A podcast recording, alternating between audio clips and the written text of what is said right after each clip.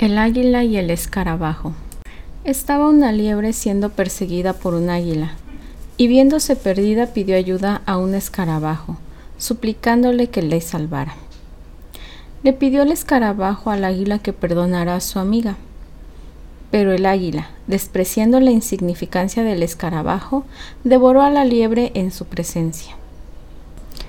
Desde entonces, buscando vengarse, el escarabajo observaba los lugares donde el águila ponía sus huevos y, haciéndolos rodar, los tiraba a la tierra. Viéndose el águila echada del lugar a donde quiera que fuera, recurrió a Zeus, pidiéndole un lugar seguro para depositar sus futuros pequeñuelos.